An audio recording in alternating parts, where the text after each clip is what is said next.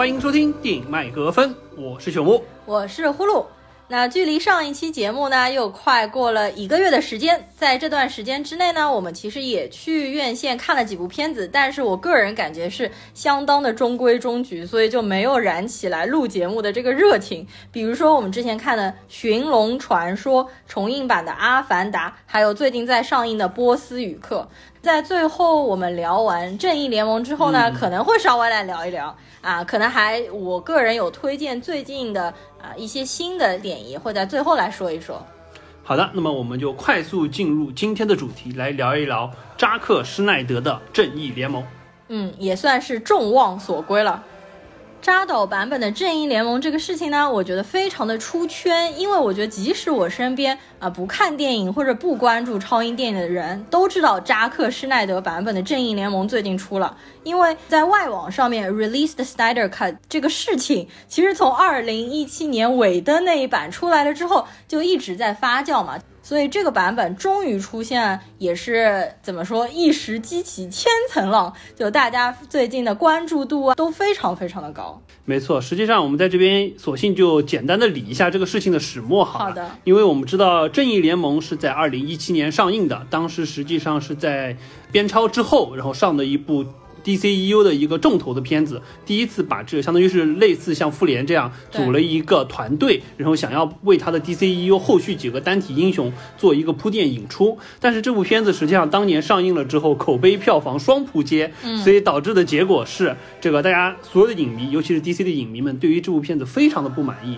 而这部片子实际上在上映就院线版那个两个多小时的这个版本产生的过程当中，一直出。各种各样子的幺蛾子，比如说导演扎克施奈德，实际上。刚拍完这部片子没多久，就因为呃，官方对外说的实际上是因为他女儿自杀的原因，最终实际上就没有继续跟踪这个片子下去到它上映。然后呢，最终实际上是请来了漫威那边的乔斯韦登来接手补拍了一些片段，然后又重新参与后期的剪辑制作，最终形成了一个院线的版本。当然，这个版本很扑街，但是在这个过程当中，实际上就一直有一个传说，说扎克施奈德实际上当时已经拍完了，并且已经有一个三个半小时。的所谓的初剪的版本形成了，但是那个片子呢，实际上是被华纳雪藏了，最终没有放出来。最终出来的这个成果，很多程度上也不是扎导当时想要表现出来的这么一种形式。确实，大家也知道，因为。扎克施奈德之前 DCEU 的几部片子，不管是从超人钢铁之躯也好，包括像就是说蝙呃对 BVS 蝙蝠侠大战超人也好，再包括像之前的守望者这一系列，它的风格实际上和最终我们上映看到的那一版乔斯韦登版的这个正义联盟完全不一样，所以说大家又觉得这部片子可能完全被带歪了。然后之后网上就不断的有大量的 DC 的影迷一直要求说，嗯，释放出扎导剪的那个版本，我们愿意为那个版本买单，希望能看到这个版本。陆陆续续呢，这个事情从影片还没有上映的时候就开始发酵，一直到影片上映，口碑票房扑街了之后，这个声浪就越来越强。然后有大量的网友在网上，不管是做了网站也好，去做一些公开的游行抗议也好，包括在一些漫展上找了飞机拉了横幅去做大规模的宣传，是的，甚至到。陆陆续续的几个主演的演员也在自己的推特或者社交账号上要求说，OK release 斯奈德的一个 cut 这个版本来。嗯，所以说这个事情就发酵的越来越大，越来越大。而这个事情呢，从一七年到一八年到一九年，最终实际上一个最大的契机就是在于这个片子，我们知道实际上它不是在院线上映的，它实际上是在。呃，HBO Max 的这么一个流媒体的平台上上的，那实际上这个模式一定程度上，大家会说了，可能是呃因为疫情的原因导致流媒体的崛起，所以说可能促进了 OK 这个华纳的母公司 AT&T 决定说把这个东西搬上流媒体。当然，实际上我们看也有一些。背后的新闻说，实际上并不是说因为疫情推动了它，嗯，反而实际上是在疫情之前，呃，华纳当时就做了这个决定，或者说 AT&T 就是华纳的母公司就做了这个决定，为了抗衡当时的 Netflix，包括现在已经逐渐有崛起趋势的 Disney Plus，对，所以说做了这个决定，一定程度上可以说是有一定的先见之明，嗯，而这部片子呢，确实也不是传统意义上的导剪。因为我们知道，一部片子拍完了之后，呃，先是由剪辑师做完一版粗剪，然后完了之后，导演会根据他对于这部电影的意图去做进一步的修剪，会出来一个导剪的版本。嗯，最终可能才是制片方来进行一定的调整。那这个调整更多程度上是考虑到，比如说你电影分级的要求，或者说上映时长、排片的一些要求，进行一些缩减，最终可能形成一个最终的版本。那么在最终版本上映之后，陆陆续续经常会有一些片子会通过以发 DVD 的这种方式，再把一些导剪的版本。放出来可能是加长了的，或者说是有一些导演之前会被删掉的片段放进去这种模式。但这部片子实际上，因为我们提到，呃，扎克施奈德并没有跟到最后，他就离开了。而且背后的原因不简简单单是因为他女儿自杀这件事儿，他家庭个人原因，实际上更多的是因为他和华纳之间，呃，已经有了冲突，而且这个冲突在这部片子拍到末期的时候已经不可调和了。嗯，讲白了就是因为之前的超人钢铁之躯，包括 BVS，实际上没有达到华纳对于超英的商业预期，所以说这部片子呢，确实华纳也是花了重金去拍，但是他们觉得很有可能。达不到这样的效果，尤其是以扎克施奈德以往的风格，在院线方可能不太受欢迎，再加上三个半小时的时长，扎克施奈德不太愿意妥协，可能最终也至少是三个小时以上。对于他们来说，这个片子的这个票房很有可能面临巨大的压力，所以说导致的结果最终就是扎克施奈德被踢开了，然后换来了一个新的人来。所以说这部导剪版实际上是在后来。华纳的母公司 AT&T 推动之下，重新又启用了这么一个计划，并且又给了这部片子，呃，七千五百万美元的后期经费，可能又补拍了一些片段，包括对当年的原始素材做了一些重新的后期调整，包括镜头方面也肯定又重新做了一些选择了之后给出的一个版本，不单单说是当年的那个。院线版的一个加强版，或者说是一个呃导演剪辑的版本，更像是一个我们可能认为是重新制作了，或者说按照扎导的意愿重新去阐释了他心目当中 DCEU 重头的这一部正义联盟应该有的这么一个样子。当然，它在流媒体上上映，我们看到最终的版本实际上是有四个小时零二分钟的一个时长，而且确实也是分章节的这种方式，包括它的片名也不叫所谓的就是 Direct Cut，实际上它是叫扎克施奈德的正义联盟，也是这么一个意思。嗯，对的，没错，因为它在不管是豆瓣还是外网的 M D B 上面都可以看到，它是有单独的一个条目的，就是写着叫 Zack Snyder's Justice League。就是不像其他的，如果导剪版是没有单独条目的，就是可能放在一起，只是时长不一样。你前面说的已经说的蛮详细的，就稍微补充一些。这个 released Snyder Cut 在去年的时候，就是已经官方给出了信息，说我们肯定是马上要 release 出来了。不过当时说的是，我们可能 release 出来的版本是那种。Mini series 就迷你剧的形式，就是把它分成四个迷你剧的形式。不过后来呢，可能我不知道是不是扎导自己的影响力还是什么，他希望粉丝可以一次性就享受到所有的完整的版本。所以现在这次我们看到的是一部完整时长的一部电影长片。我觉得这个其实也是比较好的，就不要切分开来，这样会更好一点。然后前面呢，还有就是，我相信肯定也有很多，就是说可能对 DC 没有那么了解的人，和我之前一样产生误解，因为我当时以为是扎导在拍正义联盟的过程当中，就是他没有完全拍完的过程当中，他的女儿就是因为抑郁症自杀，所以他是没有拍完的情况下就交给了乔斯韦登。但后来最近我们因为看了蛮多外网的一些信息啊什么的，还有看了他自己的采访的一些记录什么的，实际上当时已经全部都。拍完了，已经也基本上全部都剪完了。他已经剪出了一个三个半小时的版本，但是因为他和华纳高层有不可调和的矛盾，与此同时，他的女儿抑郁症自杀，然后他是因为这个事情才退出的。而且后来我还查了一下他女儿的这个事情，发现实际上他这个女儿是一个怎么说华裔，嗯，是他和他的妻子在一九九六年的时候在苏州收养了两个女婴。其中的一个女孩，因为她家里有八个小孩，然后这是其中的一个女儿，然后去世了之后，她因为非常的悲伤，然后又因为她和华纳有非常不好的关系，所以说他才退出了。但实际上那个时候他已经全部都拍完了。但是乔斯韦登呢之后是除了用扎克施奈德的素材，还另外又补拍了很多素材，就比如说当中有一些很奇怪的台词啊，一些笑话呀。或者说我们可以看到当中有比较肥胖版本的蝙蝠侠，那个其实都是后来补拍的。还有比如说有一些超人，因为那个超人当时就亨利卡维尔，他当时已经在拍《碟中谍》了，他当时留了胡子，但是因为乔斯韦登把他喊回去了之后呢，啊要把那个胡子 P 掉，所以你如果看乔斯韦登版本的那一版的超人的时候，你会发现超人当中有一些。的确是很诡异的表情，就笑起来的时候非常阴险狡诈。那个其实是因为当时做了 PSP 出来一张假脸，所以觉得会非常的诡异。大家知道我们前一段时间不是刚聊神奇女侠嘛？我在聊神奇女侠那一期说了，我把所有 DC 的电影全部都看了一遍。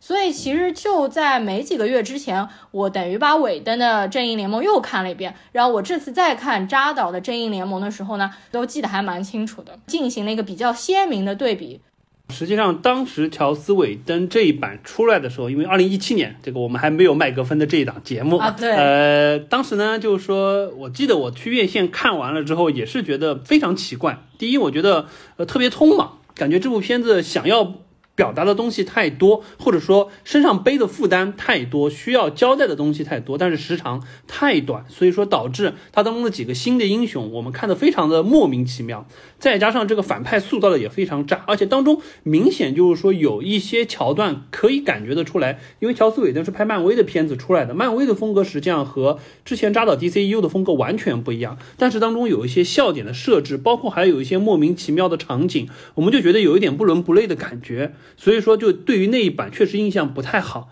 那确实就说，乔斯韦登他当时接手这个片子的时候，实际上扎导所有的素材已经摆在那了，包括粗剪版已经出来了。但是因为华纳的要求，你必须控制时长，甚至说你必须做大量的删减，导致的结果是，好像他大概又花了接近两千万美元的样子去补拍了一些镜头，包括像我们刚才说到 P 掉这个超人的胡子，好像就花了上百万美元的样子，就非常的夸张。但最终实际上给出的结果是我们看。依然非常的不好，我远远没有达到影迷的要求。那这部片子扎导实际上他也在说，我几乎不会用乔斯韦登当时的所有素材。当然，实际上我们看完了的情况呢，他不会用任何一个素材，就同样的素材，他说一帧都没有用。对。那实际的情况呢，就是确实几乎可能没有同样一帧的画面是相同的，因为一方面就是我们看这部片子整体的色调上完全是扎克施奈德风格的色调，和乔斯韦登拍出来那种就整体相对要鲜明一点的色调完全不一样。第二，有一些相同的场景、相同的镜头，基本上或者是特效做了重新的处理，或者是镜头的角度有不同的感觉。确实从同样场景所要交代的事情上来说，扎克施奈德给我们叙事的方式和。乔斯韦登的镜头语言也确实是完全不一样的，所以说我觉得这部片子就一定程度上只能说大概故事内核是同一个故事内核，但是实际上从人物的塑造以及从镜头的角度来说，完全是一部新的片子。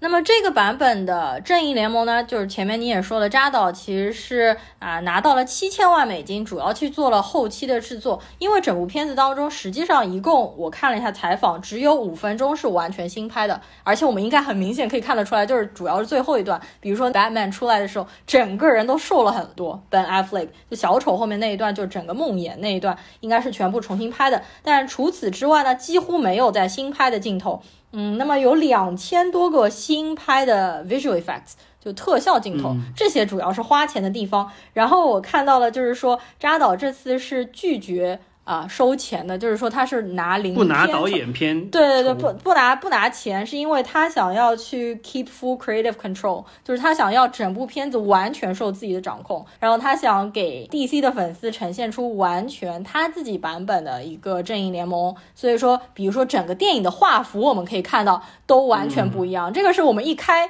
在电视机上一放就发现，咦，怎么是四比三的画幅？感觉很像看老电影的感觉。呃，说到这个不拿片酬啊，实际上我觉得大家也要比较理性的看这件事儿，因为虽然扎克施奈德的导演片酬是不拿了，但是你要考虑到，实际上对他是制片方之一，所以说这部片子虽然我们说是在就是说流媒体上上，它不存在一个票房的概念，但是它给 HBO 带来的那些新订阅的会员的费用，包括这部片子出了之后有大量的周边可以去卖的话，这种方式一定会用某种就是说内部结算的方式回。回归到他作为制片人的这么一个成本之上，这个实际上就像那个一样，就像就我们说当年卡梅隆去拍《阿凡达》的时候，因为制作成本一而再再而三的超标，超到最后实际上制片方有点绷不住了。然后当时卡梅隆就说，如果说这个片子它最终没有达到，好像当时可能是八亿还是十亿的美银的票房的话，他就一分钱导演片酬都不拿，他是可以这样子的，因为他觉得我希望就是说按我的方式展现给一个电影工业界一个完全不一样的片子。那最制片方最终是投影。当然我们知道这部片子现在实际上是影史第一了，对不对？马上要。奔着二十八、二十九 亿美金去了，所以说我觉得这个实际上是导演的一个，呃，就大家不要觉得好像真的就是帮你打白工一样，他不是说像那些 DC 影迷一样，对不对？自己出钱、自己拉活动，就为让这部片子能上，还不是这么简单的事情。但是不管怎么说，他有这个魄力，并且他能坚持的把这个东西再做出来，对于所有 DC 影迷来说，那肯定是一个好消息，我们也值得为扎导鼓掌。嗯，这一次事件并不是 DC 历史上面第一次由于公众舆论压力，然后把导演剪辑版释出的。之前还发生过一次，就是那个是一九七八年还是一九八零年版本的 Superman Two，就超人二那个版本，也是因为临时换了导演，然后呢，DC 的粉丝就不干了，因为觉得那个风格不对头，他们就一直呼吁啊呼吁啊。后来那个版本真的出了，因为我在豆瓣上搜了一下，真的有这个版本，只不过这个版本看过的人非常少，是二零零六年版本。的 Superman Two，那大家不要搞错，因为 Superman 版本非常的多。大家知道，在二零零六年时候，其实还有一版 Superman 叫做 Superman Returns，就是超人归来那一版的 Superman 是那个 Brandon Ross 演的，也是一个很帅的男的，你知道吗？但是这个人就演完了那一版的超人之后就。完全没于路人，就现在完全就不出来，也不知道他到哪里去了。但那个版本就是一口气直接没有了。然后我说的那个试出的导演剪辑版是二零零六年的另外一个版本的超人。然后现在的亨利卡维尔实际上又是一个新版本的，而且很有趣的是，我看了亨利卡维尔的蛮多的脱口秀采访，亨利卡维尔实际上在二零零六年的时候，他已经去面试。新版本的超人归来那个角色，但是他当时没有拿到那个角色，他当时悻悻而归，然后就一直想我一定要拿到超人的角色。没想到他在二零一三年的时候遇到了扎导，是扎导先给他打电话的嘛，就说，哎，你要不要来超人这个角色？然后他开心的要命嘛，然后他就演了。然后他内心的另外一个心目当中想演的角色就是零零七，因为他也是个英国人嘛，他就想说，如果我能既演超人又演零零七，那可不是牛逼坏了吗？呃，说到这个，实际上我就就开一点脑洞，我就在想，确实就是说，基于影迷的要求，释放出一个可能他们心目中会更满意的导剪版本的这么一种模式。在当年确实是一个比较困难的事情，因为当年所有的片子实际上是要通过院线去上的，或者说是你要通过 DVD 去卖，你必须有这么一个重大的决策。但是现在，就像 HBO Max 这种有了流媒体平台之后，实际上一定程度上会不会给未来的影片就提供一个不同的模式？就相当于是因为我们知道，一部电影对于导演来说实际上是一个。它的艺术，但是对于制片人来说，实际上是一个商品。那你满足商品，你必然会有制片方对于这个影片上映它的种种要求，会做一些对于艺术方面的牺牲。导演肯定会不满意。那如果说双方能达成妥协，固然好；或者说你这个导演牛，你自己就是制片方。就比如说你说像维伦纽瓦，或者说你说像这个诺兰这种级别的，像卡梅隆去拍，他就是自己是制片方。斯皮尔伯格他自己就有剪接权，没有问题。但是如果说是一些一定程度上会受制于制片方的这些导演，那他最终的这个片子能不能出来？扎导这个是可能是一个特例，之后会不会这种模式会变成一种院线和流媒体？分庭抗礼，或者说是进行一个区分的模式，比如说像扎克施耐德这种，实际上他拍的电影有很强的艺术性，有很强的个人风格，但是这个东西放在超英片当中，至少作为投资方来说，他可能觉得这个收回本，或者说对于他们的商业预期不能保证的情况之下，那可能这一类型的导演，我就把你分流到我的流媒体平台上去，你以后就是以拍这种在流媒体上上映的这种片子。为主要的目标，同样你也去说超级英雄的故事，你的受众有一帮死忠的扎导的粉丝，DC 的粉丝在那里。但是我放到院线去上的，可能一定程度上是更更类似于像漫威的那种风格的片子。这样子两个不同风格的，同样可能我都拍 DC 的超级英雄，我就分流开两边。而且一定程度上，你说像扎克施耐德，他如果说要拍的片子上流媒体，他可能不需要说每一部片子都是三亿四亿的成本，他可能只需要。一个亿甚至几千万的成本就可以拍出一部大家觉得哎特别能有深刻内涵的影片出来，这种片子未不未来会不会是在流媒体上开辟一片新的，比如说 DC 或者说是漫威这一类超英的，有一个值得深挖内涵的这么一个阵营出来？我觉得这个可能也是未来我们会去期待的一点，而不单单说是所有的超英片子，我们看到的就是一定要在院线里看到的那种爆米花的爽片。嗯，我觉得这个事情太难了吧？有哪个导演不希望自己的影片在大荧幕上面上映呢？所以说，可能的版本是以后的导演，比如说他在大荧幕上面有一个版本，然后他再释放出一个导演剪辑版，再比如说线上的流媒体啊这些。嗯，对我是不希望，如果说以后真的好导演全部都去流媒体上上，那我还是期望在大荧幕上面看到好电影的呀。所以说，这可能还是不太会实现的一个一个情况吧。嗯，看吧。而且，就是说扎导这一次不是四比三的画幅嘛？四比三画幅，因为是很适合在 MX 的大荧幕上面放的呀。就是在家里看，实际上左右两边有黑条，还挺奇怪的。对，说起这个四比三的画幅，确实我们一开始打开的时候也觉得有一点奇怪，因为呃，我们前段时间聊旺达的时候，旺达 Vision 的时候就说到，实际上它前几部就是一个当年的电视机的四比三的画幅，我们一开始就看的不适应，结果打开扎导这一看又四比三，我们就懵了。因为现在大家家里所有的电视基本上都是十六比九，更不要说影院里实际上是二十一比九这么一个更大的宽画幅。看着这个四比三，我们就觉得两边黑的很难受。当然我们知道，实际上是是用他当年这个拍的原始的三三十五毫米胶片的这个原版给你去看了，一定程度上相当于是上下没有切，给你看到东西更多了。但我们的感觉是好像看到的东西更少了，反而有点不适应。其实画面是完整的画面，然后尾灯呢是上下切切掉一点的。对，所以说我说这个其实版本适合在 MX。包括这个四个小时的时长，说实话也是真要放到影院去，绝对是挑战所有观众的憋尿极限。我觉得，啊，这个倒是。好的，那我们接下来就开始正式的聊扎克施奈德版本的《正义联盟》。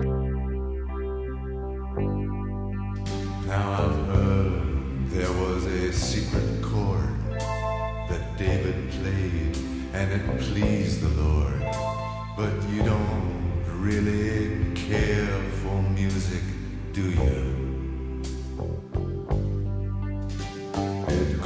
like this the fourth, the fifth, the minor fall, the major lift, the baffled king composing hallelujah. 首先呢，我先来说一下打分信息。啊，先说一下豆瓣上面的吧。豆瓣上面，因为刚开画的时候我看了一下是八点七分，但是后来因为越来越多的粉丝都知道这个消息，纷至沓来。因为这部片子还是非常的粉丝向的电影嘛，如果不是可能 DC 的粉丝，他也不一定会真正来重新重温这个四个小时这么长的版本。所以说分数一下子就上升到了九分。我今天看了一下，目前是十三万人的打分，分数呢是八点九分。再说一下外网 M D B 上面目前十八万人的打分啊，他们的粉丝可能打分比较冷静吧，现在是八点三分。我觉得再过渡一段时间，应该分数还会慢慢的下降的。那么来说一下 Metascore，也就是影评人的打分是不及格的，是五十四分。如果我们来对比一下尾灯的那个版本，尾灯的版本影评人打分是四十五，这个是五十四，就可以看出实际上影评人觉得也没好到哪去，对，也没好到哪里去，对不对？那你觉得呢？呃，实际上我觉得，首先毋庸置疑，它肯定比二零一七年尾灯那个版本要好。但是呢，你说奔着八分九分去，我觉得确实也没那么好。嗯，因为这部片子，我觉得两个硬伤，第一个硬伤就是被剧本拖累。嗯，呃，这部片子确实承载的东西太多了，它不像复联上的时候，实际上是一个从容不迫的状态。可以有三个小时时间去叙事，它有太多的东西，之前没有任何 solo movie 去铺垫的情况之下，要去做一部正义联盟，太痛苦了。而且即使给他四个小时，上下两个版本八个小时，就即使给他四个小时的时间去拍这么一部。相当于扎克施奈德版本的这个正义联盟依然是不够的，所以我觉得这是一个剧本的拖累。第二个就是我们不把它考虑为在二零一七年上映的那种模式去打分，就是作为今年来上。那今年上的话，我们就会有一个后续的作用，就是我们知道 DCEU 到扎克施奈德的这个 BVS 之后就没有了，所以说之后所有的走向不再是按照扎克施奈德规划的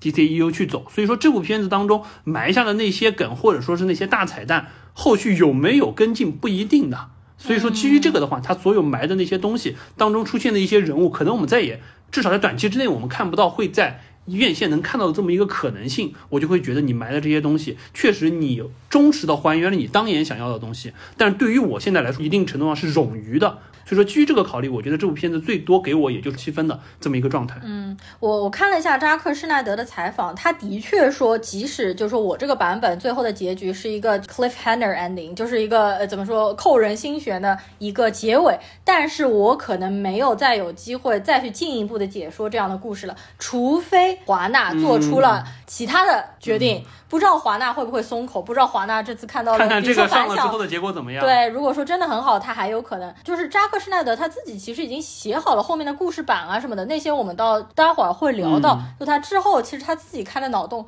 也很大，也有点启发。对，当时所谓的一个废案，对于正义联盟二二 A 啊的一些设想，以及在这个当中埋的一些线，到之后怎么样去阐述，是有想法的。这个我们一会儿再说。我估计是呃，至少。以后真有机会，也不会按照这个方向去走对，之后我们这个一会儿聊到剧情的时候再说。那我个人的感觉是，啊，因为我刚看完尾灯的版本，上两个月刚刚重温过，然后这次再看扎克施奈德，的确是风格非常的不一样。但是你要让我说这个版本真的是有像史诗大作、像神作这样可以达到八点五分甚至九分的话，我个人感觉可能不一定。因为毕竟之前已经看过了尾灯版本两个小时的剧透了，所以说我整个故事大概走向都知道。即使他在各个方面都做了调整，都做了改善以及加成，各种精良的制作啊等等，但是我觉得他可能水平还是一个七分左右，我觉得是一个可能算是佳作。但是如果你说，我我个人感觉，如果和扎导之前的《守望者》来说，差别差距还是蛮大的，因为这个对超级英雄的天花板了，对漫改的天花板，史诗之作，对吧？然后作为扎导的第一部，就 DCEU 的第一部《钢铁之躯》来说，实际上我可能觉得啊，最开始的《钢铁之躯》拍的整个感觉比这个片子还要更加紧凑、更加精炼一点，而且那个故事的完整性更强，完成度感觉也比这部片子高。这部片子即使是这样子的情况，我看了依然是觉得太过匆忙。嗯，然后其实 BVS，我当年看 BVS 的时候，就是那个 Batman vs Superman，二零一六年的时候，因为当时我还不是一个 DC 迷，我之前都没看过钢铁之躯，我就去看了那个 BVS 嘛。我当时看完是一脸懵逼的嘛，就是当中不是出了很多神剧嘛，比如说 Master，就是玛莎梗永远过不去的一个。当时我是觉得这是一个很好吐槽的点，但是后来再重新重温了《Batman vs Superman》之后，我是觉得其实这两部片子都还是蛮不错的。我觉得看出了新的深度，因为那部片子实际上它是讨论神性与人性的一个对冲嘛，就是说超人他到底是拥有一个神性的一个普通人呢，还是他是一个完全的神？我觉得那个时候他说出 Martha 那一块儿，为什么他会说 Martha？是因为他想让蝙蝠侠知道他实际上是一个拥有正常人类情感的一个普通人，他也是一个。在美国 Kansas 大农场上长大的有血有肉的，然后知道人间疾苦的一个普通人，是一个凡人。所以说，为什么蝙蝠侠那个时候一下子就改变了想法？不是因为听到，因为你妈也叫 Martha，我妈也叫 Martha 这么简单，而是说我知道了，你其实是在关心你的母亲，你是拥有人类的情感的。所以说，我觉得整体来说，扎导的风格呢，前面两部我都还挺喜欢的。当然，守望者是我最喜欢的。我觉得这部片子呢，的确是比尾灯的版。很好，但没有达到之前的那个高度。没错，实际上扎克施奈德他自己的导演风格自成一派，而且他对于他指导之下 DCU 的这几部片子有很强的个人烙印在上面，包括从钢铁之躯到 BVS，实际上一直有一个很强的关于宗教的意味在当中。从钢铁之躯 MOS 开始就。把超人这么一个所谓现世神的塑造，以及对于所谓克星的这么一个环境的塑造，以及克星人来到地球，对于地球来说是一个所谓神性，以及从接受到不接受再到接受这么一个过程。实际上他花了很大时间去说，包括到 BVS 拉到了一个神性和人性之间的对决。我觉得这个是他擅长的东西，包括也是他为什么能收获这么一众粉丝的原因。但是实际上，我觉得就在这部片子当中。这个程度被弱化了，嗯呃，因为讲白了，就这部片子它实际上对比前两部来说，它没有赶在那么深刻，它一定程度上还是尽可能的简单的去讲好一个好人集结打坏蛋的故事，因为这个是这部片子当时立项的一个基本要求，因为我们知道这部片子它在一七年上，那个时候讲白了，我觉得是迫于压力。华纳没有办法了，因为隔壁漫威太火了，隔壁的漫威复仇者联盟一二弄完了之后，大家觉得不得了了，而且因为漫威它的整个系列，不管是单人电影还是这种集结电影，确实慢慢的把整个 MCU 撑了起来。而且在凯文·费奇的这个指导之下，确实整个故事线、世界线统一的非常好。嗯，但是当时对于 DCEU 来说，节奏太慢了，所以他们想我尽快记一个杀招出来。但这部片子的问题就在于，一方面我们说片子当中的三巨头，这超人、蝙蝠侠还有神奇女侠，实际上这三个出来过的角色，一定程度上他们之间的关系相对还是比较疏离的，只是在 BVS 当中有了一个交集，但是实际上并没有说对于他们每一个人物之间的关联性有一个很好的刻画。在这部片子当中，又他们还需要让位给新的三个超级英雄，当时大家还没有见过的海王、闪电侠还有钢骨，所以说实际上这个片子它的压力非常的大，剧本的压力非常的大，同时你还要塑造一个能和这六个超级英雄对打的反派。对，漫威可是在十几部的 solo movie 了之后，他才可以从容不迫的花一整集的时间去塑造一个灭霸传。把灭霸的形象刻到了刻画了，我们可能认为是目前就是说影史上最成功的几位反派之一，而且同样是一个完全 CG 制作的反派，确实他给人不管是他的政治理想也好，他行事的果决程度也好，以及他作为一个大 boss 应该有的魄力也好，观众是能感受得到的。包括他最后隐居在农妇老老屋的那个感觉，大家也会有一种还蛮同情的，可以理解他。他真的不是一个倾向于杀戮的人，他就是为了完成他的政治梦想。对，但是荒月狼不管是之前的版本还是现在的版本，依然是一个撑不起来的反派。包括背后现在引出的达克赛德啊，也是属于有头没尾。首先，这个形象我们就不说了，他最终的目的实际上也不是很清楚，引出了一连串作为我们这种非漫画迷不太清楚的，不管是母盒的设定也好，反生命方程式也好，再到最后那个 Batman 的那个噩梦黑化了的超人也好，对于我们来说，实际上就是一个一个影子在这里，没有任何的上下文。所以说这部片子确实整体上来说，我觉得从剧本上来看，这个扎克施奈德实际上和他之前的片子不一样，他受掣肘的地方也很多。嗯，那么回过头来说，就是说这个片子当中新增的一些内容或者重新展现出来的内容，可能对比之前比较好的，那无非就是一个是我们之前觉得比较弱的新三小强，确实有了加强，每个人的故事线更完整了，甚至可能说有单独的章节来交代他们的背景。第二个就是整体的这个呃画面展示的感觉上，确实又回到了扎导之前的，不管是色调也好，大量的升格镜头也好，又回到他那个风格，我们觉得好像哎要比乔斯韦的那个有一点模棱两可的感觉要更舒适或者更一贯性一些。总的来说，缺点就是说它加入了太多新的东西，一下子塞太多了。但我觉得这个可能也是没有办法吧。就是可能扎导他本来没有想这么早就要放出正义联盟，他可能想要拖到二零一七年之后，但是因为华纳当时说了不能再拖到二零一七年之后，必须在那个时候上，所以说当时在各方面都还没有准备好的条件下面，就硬要上架这部电影。实际上他可能在先拍一些单人的电影，酝酿一下气氛，再上会比现在的感觉要更好。再加上他当中的反派角色，我觉得也是的确比较纸片化的，就达克赛德什么的。达克赛德一出来，我就想，哎呀。星战嘛，然后还有那个，就是他本身一出来那个感觉，我就感觉就戴着头盔，就戴着那个披风，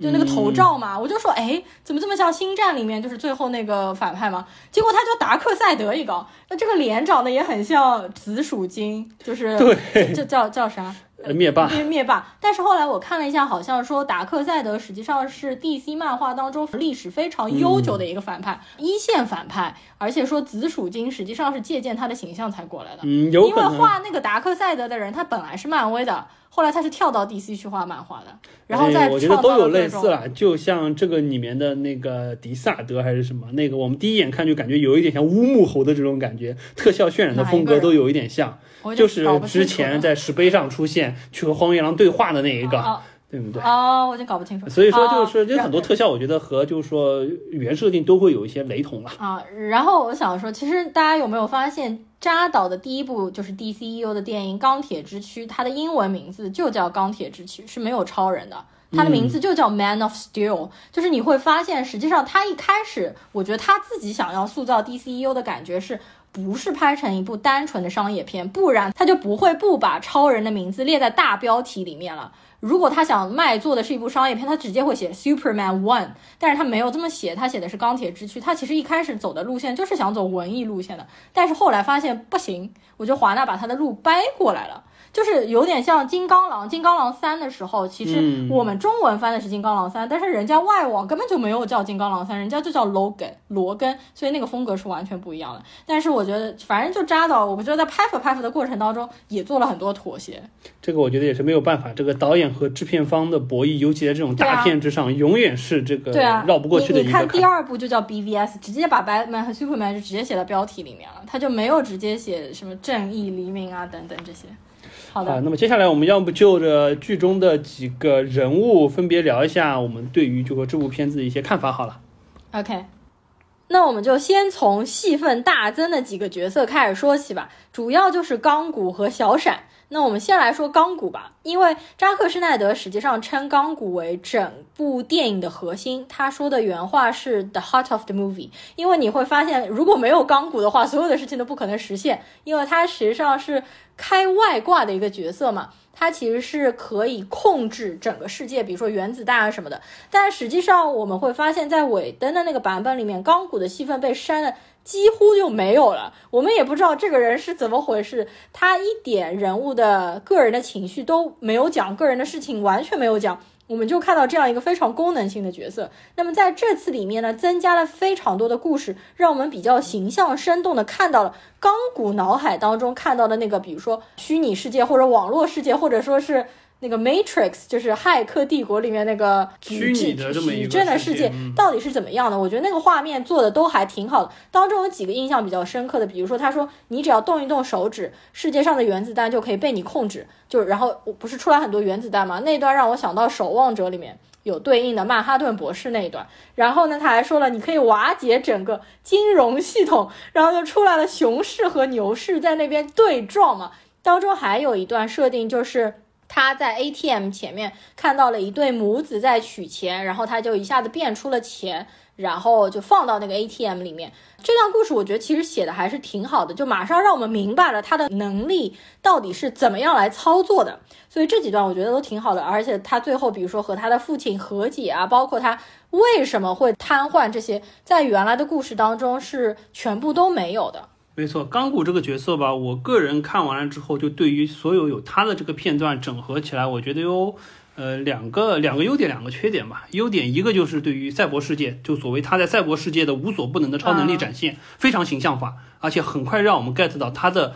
他作为一个超级英雄，他的与众不同。和别的超级英雄在力量上是不一样的，这是第一个。第二个就是他的整个人物的形象塑造，因为牵扯到就是他的这个和他父亲之间的这么一个心路历程。从一开始他不太接受他父亲把他改造成这个样子，到最后实际上一定程度上和父亲有一个和解的这么一个过程。包括看到他父亲牺牲了之后自己的心理状态，我觉得这个实际上对于他的人物弧光塑造是提升了的，远比之前那个版本就完全看得莫名其妙要好得多。嗯，但是呢，也有两个我不太满意的地方。第一个就是钢骨他作为一个呃，全金属外壳的这么一个改造人，他的动作，所有的行为动作太像钢铁侠。包括起飞的动作、落地的动作、行为的动作，包括他身上这些激光啊，什么东西，太像我觉得最像钢铁侠的是，比如说他起飞下降，还有他头上戴面罩那一瞬间，戴面罩，面罩翻下来一瞬间，太像钢铁侠了。我觉得这个可能也是为什么当年一定程度上华纳或者说是乔斯韦德没有用，可能是有这个隐当时还没有觉得不是特别好。我不知道是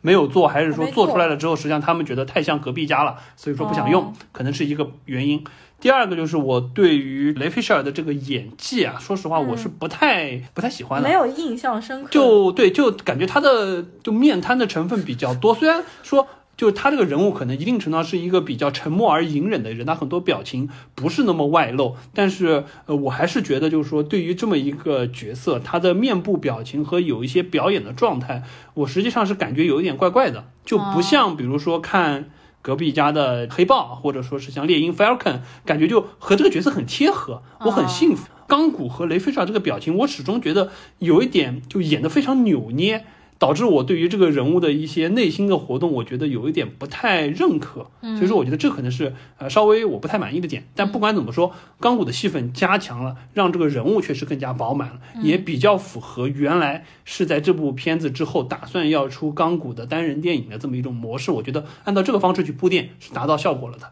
呃，我觉得如果你要和黑豹啊和包括 Falcon 来相比的话，钢骨的这位演员的确可能个人特色不是很明显，而且个人的风格呃不是很鲜明。就你要让我现在再回忆钢骨到底长什么样子，我还真不一定。对，但是如果你说猎鹰和黑豹，那我马上就能回想出来是长什么样子，对吧？如果说钢骨真的要拍单人个体英雄片子的话，我觉得。可能票房不会太高的，那这个演员的演技，因为我可能觉得他个人这个角色的个人魅力没有那么强，没有足够到那么强的地步吧，我觉得可能。但是反正我看了一下原漫画当中的那个钢骨的形象，倒感觉和这个演员长得一模一样。然后钢骨当中不是最后他爸那一段，就是把自己关在房间里面，然后他 overheated core，就是把那个核心加热加热，然后自己。融化掉了吗？我当时觉得很奇怪，他为什么不能站在那个房间外面按按钮，一定要站在房间里面把自己一起融掉呢？然后那一段就很奇怪，让我想到了也是《守望者》里面曼哈顿博士，但曼哈顿博士是不小心把自己关在房间里。我觉得有很多致敬的成分了，这个是吗？展示的还是有不少，就是说私货夹在里面的。呃，然后呢，我们再说一下闪电侠。闪电侠本来我就很喜欢，因为这个演员嘛，本来我就很喜欢，对吧？因为作为哈迷嘛，他神奇动物里面的那个就是大家都知道的默默然那个嘛。然后这个演员他本身也很可爱，那么他在。上一部戏，呃，就是尾灯的那个版本里面的戏份比钢骨稍微多一点，但是他的戏份也是无足轻重的，因为他基本上就是靠跑得快去救人。但是我们可以看到，在这一次的版本里面，闪电侠应该算是全场最佳，嗯，因为他是跑过了光速，有逆转时空的这样一个大招，就如果不是他的话，最后也不知道应该怎么收场了。对，没错，这边的话确实对于闪电侠来说，首先他的在战斗当中，不管是在复活超人的时候起到的作用，包括最后荒原狼对决的时候，基本上是属于决定性的力量，没有他一切 over，那个钢骨和超人早就被炸死了。嗯，实际上，所以我觉得对于这一块，他所谓神速力。在能力上的体现，我觉得确实是有一个极大的加强，尤其是一旦牵扯到可以逆转时间这个，那就和对吧奇异博士一样，是属于大 boss 级别，可以决定终局命运的这么一个能力。在这个当中，只是初见端倪，看到了一个展现，包括还有可能通过可以加速自愈啊这种感觉，就是一个对对对，可能能力上限没有天花板的这么一个超级英雄。所以说，我觉得之后对于他的片子可能会有一个呃大家更期待的一个展现他应该是会出。出个人单体电影的吧，我觉得可能明年或者后年，不知道啊，这个看得一切看华纳，我觉得。反正我知道，我知道他补拍的那些片段，他是在拍《神奇动物三》的时候当中去补拍的，所以说发型什么什么有一些区别。那么顺便说一句，《神奇动物》也不知道什么时候可以出来。然后呃，小闪的话，在这部片子里面，就是他和他爸的戏份。啊，倒是和原来的戏份，我感觉没有什么增加，就一样的，还是去他监狱里面看他爸，而且感觉他爸好像是一个很有故事的人，因为说他爸什么，他不相信他爸是杀了他妈的人，感觉他是有一个好像很悲惨的童年。如果在他单体电影里面这一块，应该会进一步的展开，而且。演闪电侠他爸的就是曼哈顿博士呀，我就在想，哎，怎么这么眼熟的啦？后来发现一查，果然就是曼哈顿博士。果然那个扎导还是喜欢用自己的老演员。呃，小闪这里面主要增加了很长一段，可能有一点铺垫的那种爱情戏，就是他去那个狗狗宠物店面试的时候，他救了，我不知道是不是他之后的女朋友，漫画里的女朋友，就是叫 Iris 的那个女孩。那一段画面我倒是觉得加的非常的不错，那个完全静止在空中，然后他看着那个女孩，然后女孩跟他对视，因为很多电影当中一见钟情的场景都是这样嘛，比如说印象最深的就是《大鱼》里面，当男主角看到了女主角的时候，所有的时空全部都静止了。小闪在这里面拿了一根肉肠，然后我开始在想他拿个肉肠是干嘛？原来是去喂狗。那么闪电侠的这个能力也是非常的 bug，非常的逆天啊！但是他感觉和奇异博士还不一样，奇异博士感觉逆转时空是非常简单，搞个手势逆转一下。奇异博士是靠着这个宝石去 manipulate 时间，对对对他这个但闪电侠是真的要够拼快才可以。真的是要拼命啊！就是跑到后面什么腰啊都受伤了之后，那么在原版的电影当中，我记得他是没有逆转时间的，因为原版电影当中他们。在复活超人的时候，那个母盒掉到了水里之后，他碰到了水，然后就直接超人复活了。这一次他是盒子掉到了水里，再升上来，然后再超人复活的。对的，所以说这部片子确实，因为从原版或者说从整个正义联盟的设定的话，我们可以看到，实际上六个超级英雄当中有一些是属于久经沙场的，比如说像神奇女侠，包括像超人、像蝙蝠侠这种，是属于当了超级英雄当了好多年了。像海王也好，包括像钢骨也好，本身实际上，尤其像海王这种，也是属于战斗力很强的。那么。本身这个闪电侠自己就是一个初出茅庐的超级英雄，所以说在原版的设定当中，蝙蝠侠给他就一个任务，你救人就行了，你不要参与打斗，确实你也不会打斗。那么到了这部片当中，确实他也没有参与到真正的战斗当中，实际上更多的是运用他的超能力，一定程度上去改变战局当中一些关键性的点。我觉得这个设定就是一定程度上还是符合他这个人物的，就不是一个久经沙场的超级英雄，他还是一个新兵。但是呢，他这个能力确实一定程度上很重要的帮助到了这场战斗，我觉得这很关键。那我这边再说一下，闪电侠在二零一七年的尾灯的版本里面，我印象当中有三大段内容，呃，是这次的版本里面没有的，因为扎导说他是不会用尾灯的那个拍摄的镜头嘛，那三段删掉的。就是的确删的还是挺好的。第一段就是闪电侠去一个政府大楼里面，然后在一个人脸上画画，那段我当时就觉得很奇怪，他为什么要做这么傻的一段？第二段就是他和神奇女侠当中有一段，神奇女侠那个剑嘛，然后他用手指一点，然后让神奇女侠拿到剑之后，他摔到地上的时候，尾灯的版本里面是他摔在了神奇女侠的胸上，就他直接扑到了那个胸上，然后这段也是被删掉的，这个是补拍的。然后第三段被删掉的就是最后花絮的部分，他和超人比速度那一段也删掉了。哦，我想起来还有一段，还有一段是尾灯版本里面有一个俄罗斯的家庭，嗯，就是他们用那个杀虫剂去喷那些就是外星来的怪物，然后他和超人比赛谁救出来的人多。然后他还很奇怪的跟俄罗斯的家庭说了一下什么 Polanski 之类的这种话，那一段也删掉。当时我也觉得那段挺尬的，所以说这几段我觉得啊、呃把它删掉了之后进行了修改之后，加上就现在的这个片段呢，会显得他比较为人相对来说比较正直，没有那么猥琐。对，或者说实际上就这部片子给闪电侠赋予的角色更加的明确。上一部实际上闪电侠有一点很尴尬的一个角色，啊就就是对，一方面负责插科打诨搞笑，第二个就是又确实没有什么战斗能力。最终战的时候你又没有起到任何作用。这部片子最后实际上他是在认认真真的跑圈去逆转时间，但是在当时你只能去救人，那怎么办？必须给他安排一个救人的任务，就搞了一段莫名其妙的东西。最后救完人了之后，还和超人比一比速度，就显得无比的尴尬。觉得这个角色我真的不知道当时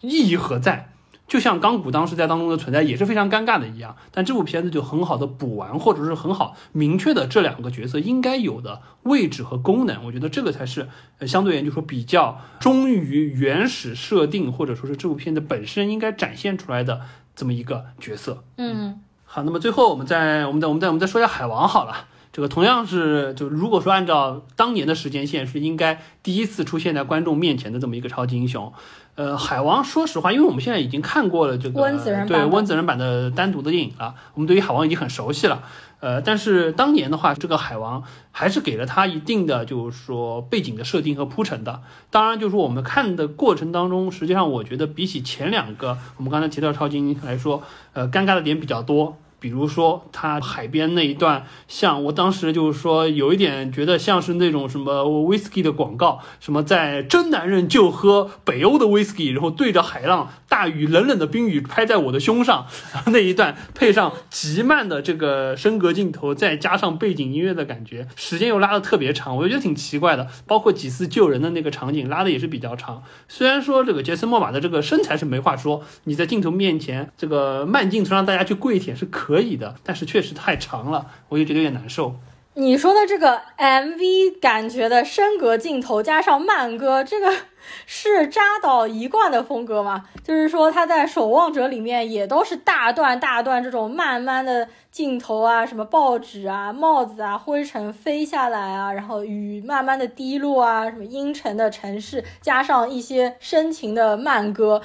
但是呢，的确是杰森·摩玛的那一段，就海王那一段，特别特别像是一个广告片。因为你知道吗？扎导其实最开始在拍电影之前，他就是拍广告片的，他是拍广告和拍 MTV 的。我觉得他可能在那个时候练就了一身本领，就是就是拍申个镜头加慢歌。嗯，那个是我觉得制片方很喜欢。你只要拍十秒的素材，你可以拉到二十秒来放。没没有啊，他们把这些都删掉了。我是觉得在电影当中，他可能这边是有点多，给我的个人感觉，他有些地方。用升格镜头用挺好，就比如说超人之死那个时候，包括去超人的坟墓上面，包括路易斯从咖啡店里面出来，抬头看着天空下雨，那些我觉得都拍的挺好的。不过海王这一段走过去，慢慢的特别像是。广告的确对，就它实际上每一个超级英雄几乎都有一段慢镜头。你比如说像钢骨，他在就是在学校四分卫测橄榄球场上冲线的那一段，也是用了这种模式。那段实际上我觉得也不是很有必要。嗯，像钢铁侠，啊不像那个闪电侠那段是恰如其分的用。闪电侠是必要。对，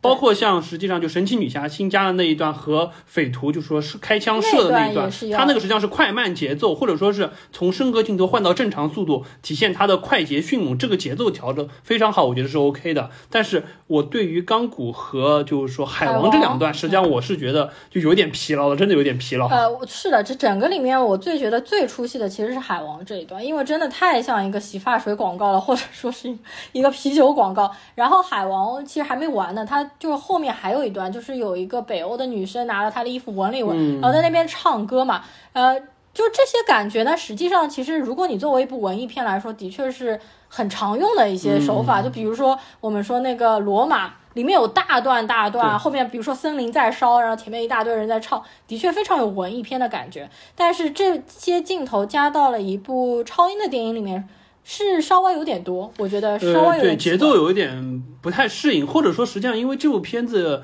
呃，我们看到它实际上分了章节来，它实际上分为六个段落。呃，早期可能它有过设想说放在 HBO Max 上作为就像就像 Wonder Vision 一样，作为每六个片段分级放出的这种模式，那你可能每一段有一个比较偏向的风格，我觉得可以。但是现在是整个四个小时连贯的看起来，你会觉得中间这一块和别的地方就有一种好像脑子转不过来的感觉。嗯，完了之后呢，就在海王这边还有一个很奇怪，呃，我不记得原来的版本是不是这样了，反正就是他们在海里面说话的时候，一定要先放一个炮，然后把那个框起来，然后里面的人才可以说话，非常的麻烦，就是对。然后因为温子仁的版本里面是不完全废掉了这个直接可以说话的嘛。我觉得就是，如果他们要这样的话，那么他们几千年以来在海底下的生活太累了吧？我们因为不是漫画粉，所以不知道漫画当中的设定，或者说这个本身 DCU 对于这个的原始设定是怎么样。但是我觉得反正看着挺奇怪的，挺累。每次对吧？这个水里打了一半，然后梅拉就开始放一个泡泡，然后就开始说话。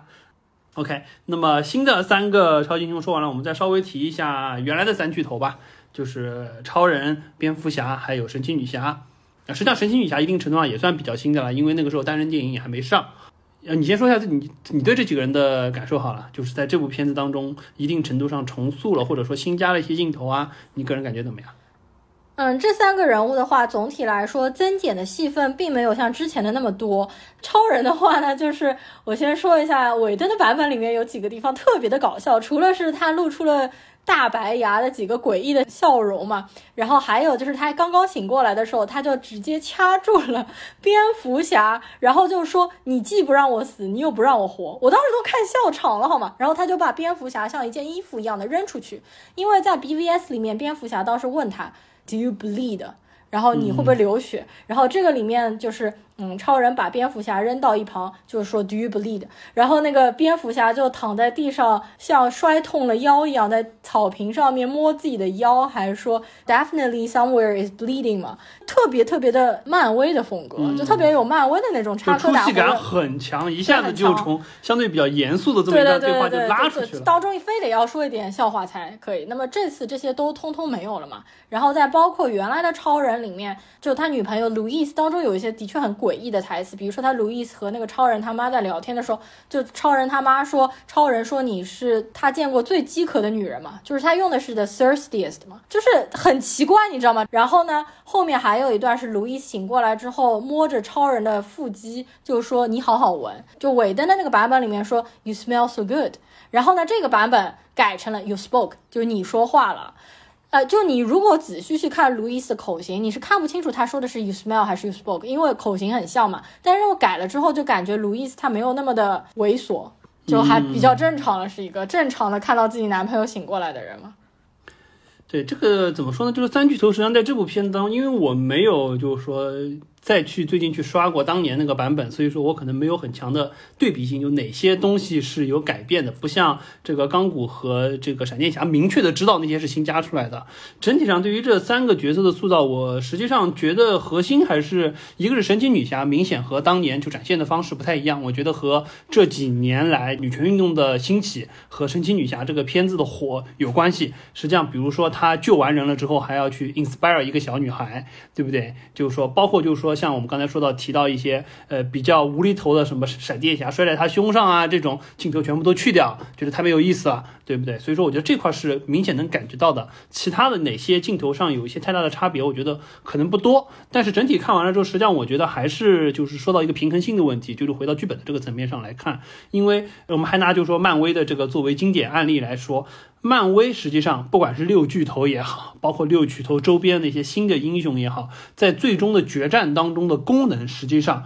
有非常明确的表现。尤其是，就是说我们看到到了复联四的时候，实际上该画灰的都画灰了，他们怎么样？每个人一条时间线去拿无限宝石，以及最终和灭霸打的过程当中各自的能力是有一个明确的规划的。而且对于每个人，实际上我们也会有一个心理预期。但在这部片子当中，实际上我觉得就是老三和新三之间，实际上他们的这个平衡性，我觉得做的不太好。第一就是，呃，我对于超人，因为我们知道扎克施奈德实际上是把超人当做一个神来塑造，所以说在他的 DCEU 当中，超人的所谓现世神的身份，实际上起到了很关键的作用。所以说这部片子基本上从头到尾花了很多的时间在围绕着怎么样复活超人，超人复活了之后怎么样再唤醒他人性的这一面。我觉得这个东西对于我个人来说，我是不太受用的，因为我觉得到了这么一部好人集结打坏蛋的片子当中，依然把超人作为我们初始认定的这六个人当中的绝对核心，前半段一直围绕着说，我们还是只有一个办法能打败荒原狼，就是把超人复活。然后超人复活了之后，一开始又不认他们，和他们打得一塌糊涂。最后是通过路易斯唤醒了他。当然，这边新加的一段就是他和路易斯回到农场了之后，一些片段我觉得不错，就体现出了他还是一个农场男孩那个人性的那一面，我觉得还是能看得到的。这是他相当于是回归到这个阵营当中来的这一块，我觉得还可以。但是对于他的这个身份的，或者说对于这个角色在正义联盟当中的作用太强。虽然你说之前出于那些宗教的隐喻，在 MOS 和 BVS 当中加很强，我觉得可以，但这部当中我觉得应该适当弱化一些。第二个就是我觉得这个蝙蝠侠在这部片子当中有一点功能旁落，就感觉好像他除了一开始负责集结小队，一个个把人拉起来了之后，没有什么特别强的作用。而且即使是在聚集小队的过程当中，说实话啊，闪电侠不用他说服。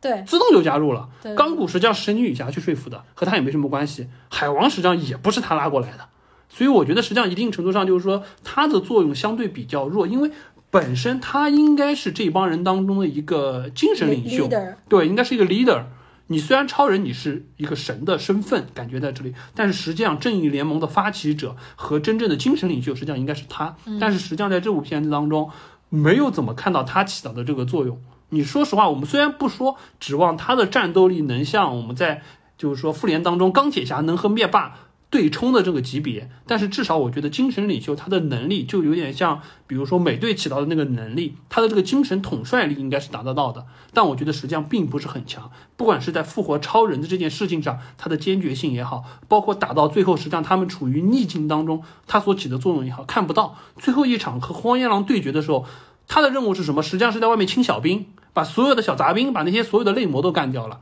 真正的主战场实际上是看不到他的，所以我觉得实际上这一块，我觉得对于他的功能缺失，实际上我个人是觉得蛮可惜的。最后一场战斗当中，实际上我们可以看得到的是，神奇女侠作为主战力和他在对打海王，那个时候实际上一定程度上看得出战斗力是不如神奇女侠的。然后完了之后，钢骨实际上是最终是能把那个母核分开，通过他的这么一个赛博世界的算力和智慧能解决的事情。闪电侠是起到决定性的时间逆转的作用，这个时候蝙蝠侠都看不到他的人，所以我觉得这块是我觉得蛮可惜的一点，就是超人太强，或者说功能性拔得太高，蝙蝠侠呢实际上感觉是应该起作用，但实际上真正到了关键时刻，你又看不到他的人，我觉得这块实际上是蛮可惜的。嗯，因为蝙蝠侠跟他们的能力差的太大了呀。对，我不指望他战斗力上来，对他就是实际上在一些绝境当中，或者说是在一些决断的时刻，他应该起到一个更强的作用。我觉得这个可能真正是蝙蝠侠应该承担的责任，但这部片子当中，反正我是觉得没有太 get 到。我觉得导演的意图还是他是整个队伍的精神领袖，因为是他在 BVS 最后就想到了我开始要组建队伍，所以说呢，他我觉得还是可以算是整个精神领袖吧，因为也一开始是他传达出来的这个想法嘛，然后他想出来要哪些人加入嘛，然后他要想到的什么队形嘛之类的，但是因为无奈他能力实在太弱了呀，所以他在 BVS 最后打的时候，他和什么 Doomsday 打的时候，最后都是超人和神奇女侠在跟那个打，他就躲在一旁观看啊，就没有办法。然，网上也有说了，实际上你们不要小看这个呃这个 Batman 的作用，他作为一个普通人，对吧？虽然穿着一身盔甲有装备，他可是一个人 solo 把外面所有的类魔的小兵全清干净了。你看现场没有一个类魔来打扰他们的，啊所以说实际上战斗力也是很强的。当然这样理解也可以，了。他是不是说人类的什么极限嘛？嗯对，但是就是感觉我们看起来确实就是他的到打斗场景，他的戏份就少了很多，或者说感觉没有凸显出他的作用来。我觉得这个是，反正不管怎么样我个人是觉得蛮遗憾的。因为他对的人都不是不是人啊。如果他的对手是小丑，你就会觉得比较好、啊。但是实际上，你回过头来，你会看得到，就是说，漫威那边你说美队实际上也是也是一个肉身之躯，虽然说加强过，嗯但是他是可以硬接灭霸一下，就他还是有一些嗯少量的出彩的镜头，让我们觉得以一个肉身之躯可以去和这种远超人类极限的邪恶力量当中，他有这么不管是展现出勇气的一面，或者说展现出坚毅的一面也好，这个可能是更能就是激发我们作为普通人对于这个英雄的认同，而不单单说是他和小丑在哥谭市斗智斗勇的这么一个层面。所以我觉得这反个人见仁见智了。我如果你要拿美队和 Batman 来比的话，我还更喜欢 Batman 一点。呃，Batman 的深度我觉得比美队强了，毕竟我们不管说是就是说有他有小丑这么一个相对而言我们觉得更加棋逢对手的反派角色也好，包括说诺兰三部曲对于 Batman 的塑造也好，肯定我觉得是要比美队强啊。OK，我们说完了这个超级英雄，我们要不再说一下当中一些其他的人物吧？因为其他零零散散还是有一些除了超级英雄之外周边的人，在这个片子当中，我觉得有一些也是让我们觉得，哎，可能之前比较意外的一些点。先说一下 Steppenwolf 吧，那个嗯荒原狼，因为荒原狼的话，这个当时看完二零一六年版本，你就一直在跟我吐槽荒原狼。就是时时刻刻就听到你在吐槽荒原狼，就是说荒原狼有多傻呀什么的，长得又丑又傻。然后这次的版本你觉得怎么样呢？嗯，这次的版本怎么说呢？就是说，第一，我觉得特效上高级了，这个浑身带有呼吸质感的这么一个浑身的毛金属刺哎，金属刺，我觉得这个明显比当年那个感觉是做了一半的特效，就是这种肉身之躯，感觉要高级了很多，就厉害了很多。而且他声音也变粗了，就是变低沉，嗯然后变粗了，变得高级一点。对，第二个呢，就是感觉智商也比那个高一点了。这个有一些挑衅的语言啊什么的，就不像当年，就像一个这个哈士奇一样，就只会在那边叫。虽然这部片当中也有很多属于就是一旦计划落空或者说被打了，就会发出那种像金刚被被被被飞机射了那种感觉，就会嗷的这种狂叫，也还是有一些，但是至少感觉是一个相对于比较有一定智商的反派了。然后呃这次就是我看很多人 P 图嘛，就是 P 那个 Steppenwolf，因为他的两个小眼睛滴溜咕噜圆嘛，在他的头盔之下显得非常的纯真可爱，就很多人把他 P 成了猫咪猫咪 眼，你知道吗？就说他其实很可怜很可爱，他只不过是想回到自己的星球上面去嘛。最后还被砍了头，就最后其实那一段还是怎么说，有一一点点血，对我也没想到，腥我也没想到神奇女侠是一刀把头砍下来。对，然后那个头滚到了那个达克赛德，然后他还一脚把他的头踩碎了，那一段有点二级。不过说到这个，实际上确实就是说，这个当中确实因为引出了达克赛德，包括那个什么迪萨德，就相当于是引出了他背后的更大的神秘力量。嗯，但是对于他这个人物，实际上本身是多了一层塑造，就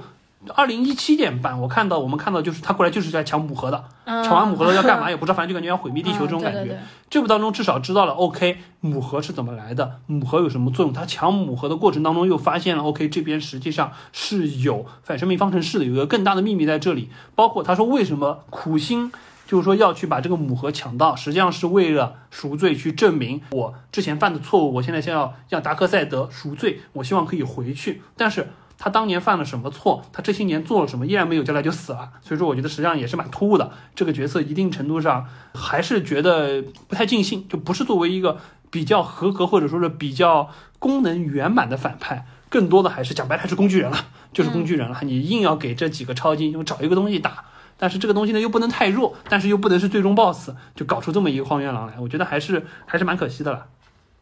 接下来就说一下郑恺。嗯我觉得，因为之前的话看的版本里面不是那个卡斯表里面是有郑恺的嘛，但是看下来根本就没有他嘛。然后他这次真沉冤得雪了，嗯终于吐出一口我气，说觉得绝对是而且郑恺的戏份真的很多，是，我觉得绝对是这个版本的大赢家，真正体现了从无到有的这么一个过程，不是戏份增加，是原来一个镜头都没有。这个片子当中至少有四到五段相对还比较长的、有比较多台词的这么一个戏份，而且确实他在当中实际上本身设定是一个什么第四代原子侠，也是一个有身份的人，所以我觉得这块还是呃蛮有意思的，而且确实郑恺的演技，包括他的英文说的，我觉得还行啊。郑恺的英文很好啊，因为我看过他一些综艺啊什么之类的。他是上海建平中学毕业的嘛，上海建平高中啊，我还教过这个学校很多学生。建平是上海八大名校之一，所以他可能真的读书还不错。但是原子侠应该是没有办法再拍了。对，OK，呃，我们要不再说一下另外几个当中实际上有出来新加的角色吧？但是这个角色实际上可能以后再也看不到后续了。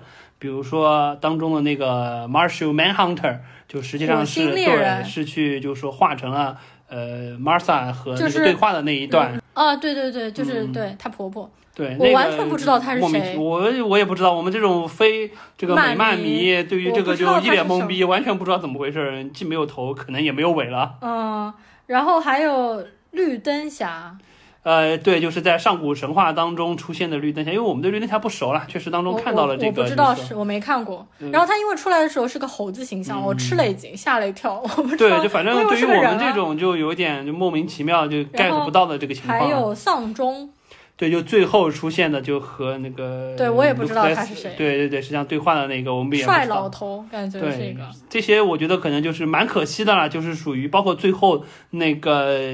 Batman 的噩梦黑化了的超人，这个实际上可能本身是有一个很强的后续的文案设定的，但是现在当然这个文案现在已经试出来了，大家实际上都觉得，如果说能按照他当时规划的这个去拍《正义联盟二》，实际上是很有看头的，会有一些可能让这个 DC 迷非常兴奋的地方，但是可能现在。呃，没机会看到了，而且扎克施奈德因为现在文案已经出来了嘛，已经被试出来，肯定就是会被废掉的文案。即使真的有机会再拍，肯定也不会按照那个版本来拍了。包括当中实际上还有牵扯到，就是说路易斯当中有一个镜头是给了一个明显的一个验孕棒的一个镜头，而且大家说这个时间线上从超人的死到超人的活当中两年的时间，那么路易斯极大可能实际上是和老爷在一块儿了。那么就是说，对，和 Batman 在一块儿了，可能有一个小孩儿。那么这个当中的故事，包括可能 Batman 最后会死掉，留下一个小孩儿，然后完了之后还要去对抗那个被黑化或者说被反生命方程式洗脑了，走向暗黑面的超人这一个故事，我觉得这可能我们都看不到了。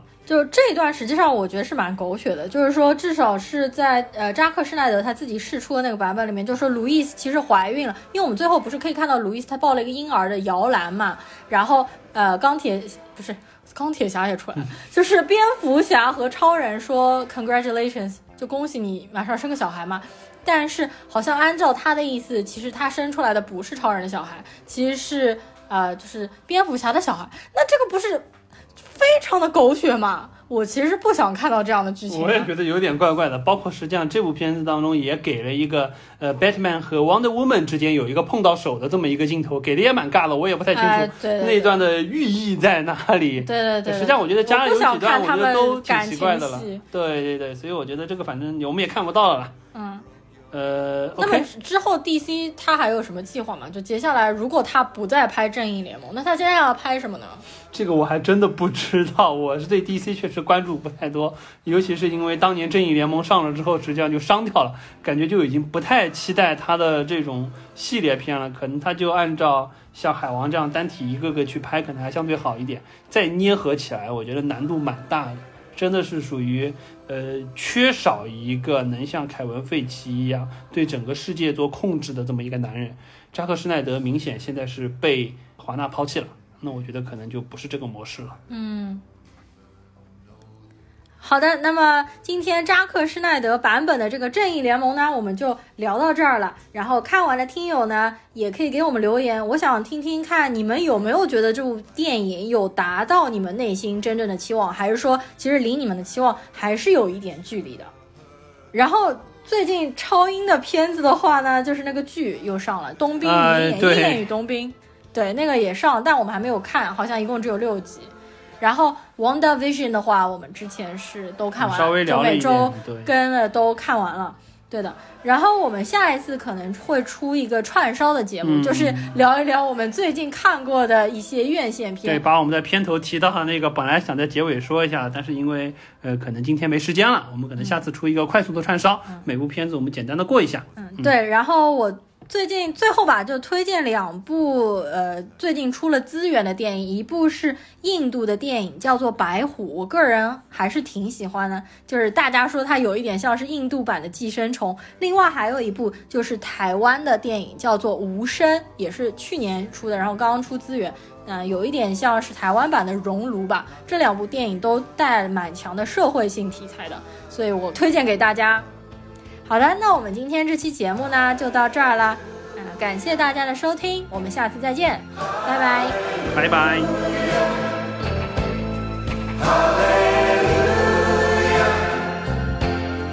Hallelujah.